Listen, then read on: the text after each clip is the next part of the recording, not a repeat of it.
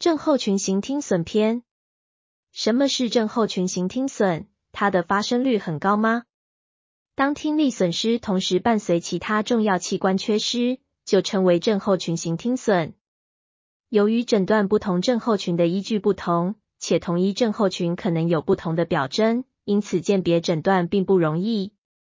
根据统计，先天性听损儿童中超过百分之五十是由基因变异造成的，其中约百分之七十为单一听损，百分之三十为症候群型听损。症候群型听损一定是遗传造成的吗？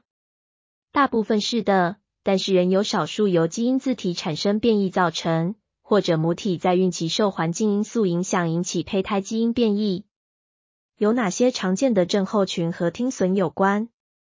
常见与听损有关的症候群如下：一、瓦登伯格症候群 （Waardenburg syndrome）。瓦登伯格症候群于一九五一年由一位荷兰的眼科医生。Dr. Patrice Johannes Vardenberg 提出，主要特征为眼珠虹膜色素异常，但视力不受影响；额前白发及皮肤色素异常，可能于胚胎发育期神经脊细胞移行分化不正常所致。神经脊细胞需要多种基因相互运作，才能制造正常的黑色素细胞、听神经细胞及结肠神经细胞等。目前已知有六种以上的基因变异会造成瓦登伯格症候群，依其产生的异常又可划分为四大类型。第一类主要症状色素异常，眼珠、头发、皮肤、颅颜异常，眼距过宽，约有百分之二十五至百分之七十五合并听力损失，其中百分之六十属极重度感应型听损。主要遗传方式显性遗传。每一胎子女皆有百分之五十的几率患有此症。第二类色素异常，眼珠、头发、皮肤约有百分之五十合并听力损失。主要遗传方式显性遗传，每一胎子女皆有百分之五十的几率，每一胎子女皆有百分之五十的几率患有此症。第三类色素异常，眼珠、头发、皮肤上肢异常，听力损失。较常出现渐进式听损，主要遗传方式显性遗传，每一胎子女皆有百分之五十的几率患有此症。第四类色素异常，眼珠、头发、皮肤、消化系统功能异常，例如先天性巨结肠症、听力损失，主要遗传方式隐性遗传。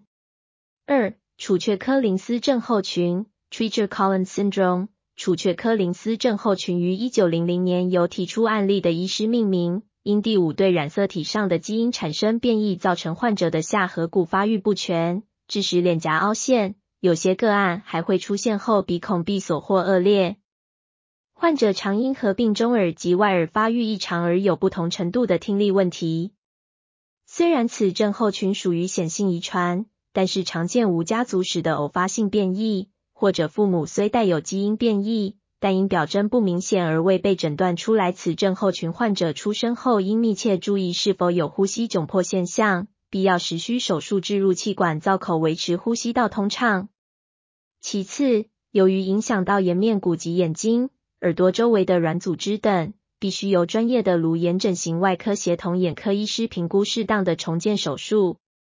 听力部分应及早确定有无造成损失。已进行视切的助听辅具及疗愈介入。三、唐氏症 （Trisomy 二十一 syndrome）。唐氏症患者在胚胎分化时多了一条第二十一号染色体。多数患者智力发展异常，普遍有脸部外观较扁平、短颈、鼻梁塌陷、四肢较短等特征。此外，约有百分之五十的唐氏症患者有先天性心脏病。多数唐氏症患者因为外耳道较狭窄，造成耳垢不易排出，以及耳咽管发育不良，引起慢性中耳炎，常易造成轻度至中度的传导型听损。建议家长应密切观察孩子对声音的反应，定期追踪听力，并注意中耳的健康情形。仍有少数糖宝宝会出现感应型听损或混合型听损，应及早介入助听辅具。四。Charge 症候群于一九七九年被提出合并多项异常的症候群。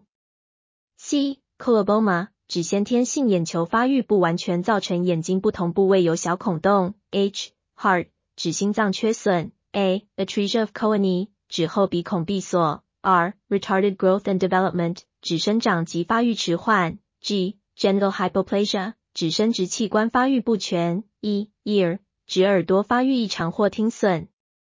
其他症状还可能有恶劣肾脏异常、气管食道问题及轻微的骨骼发育异常。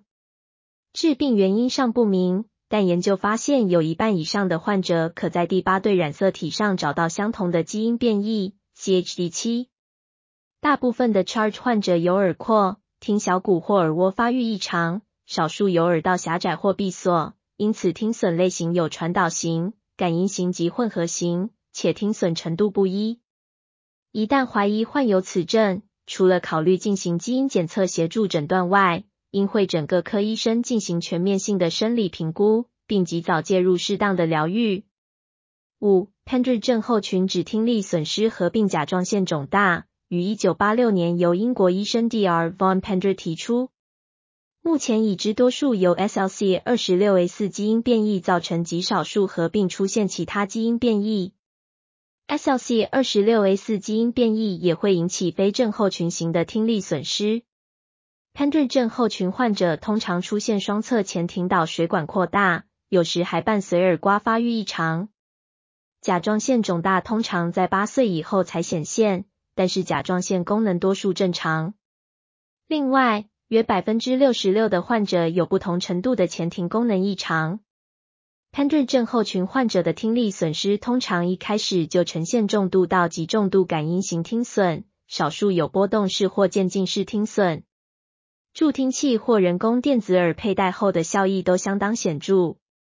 六，Bronchiotorhinal BOR 塞耳肾症候群是指同时出现塞弓、耳朵及肾脏发育异常，其突变的基因位于第八对染色体上。患者有双重输尿管、肾脏较小等症状，一半以上还有咽喉与外部相通的情形。耳朵部分可能有耳廓畸形、耳道闭锁、耳前瘘管。耳蜗异常等症状，约九成患者有各类型的听力损失，因此应尽早确认听力损失情形，并安排适当的疗愈。七 a l p o r 症候群为性连显性遗传，患病率及严重程度男性大于女性，病患会有慢性肾功能不全、尿蛋白、血尿、听损，少数会有眼睛方面的问题。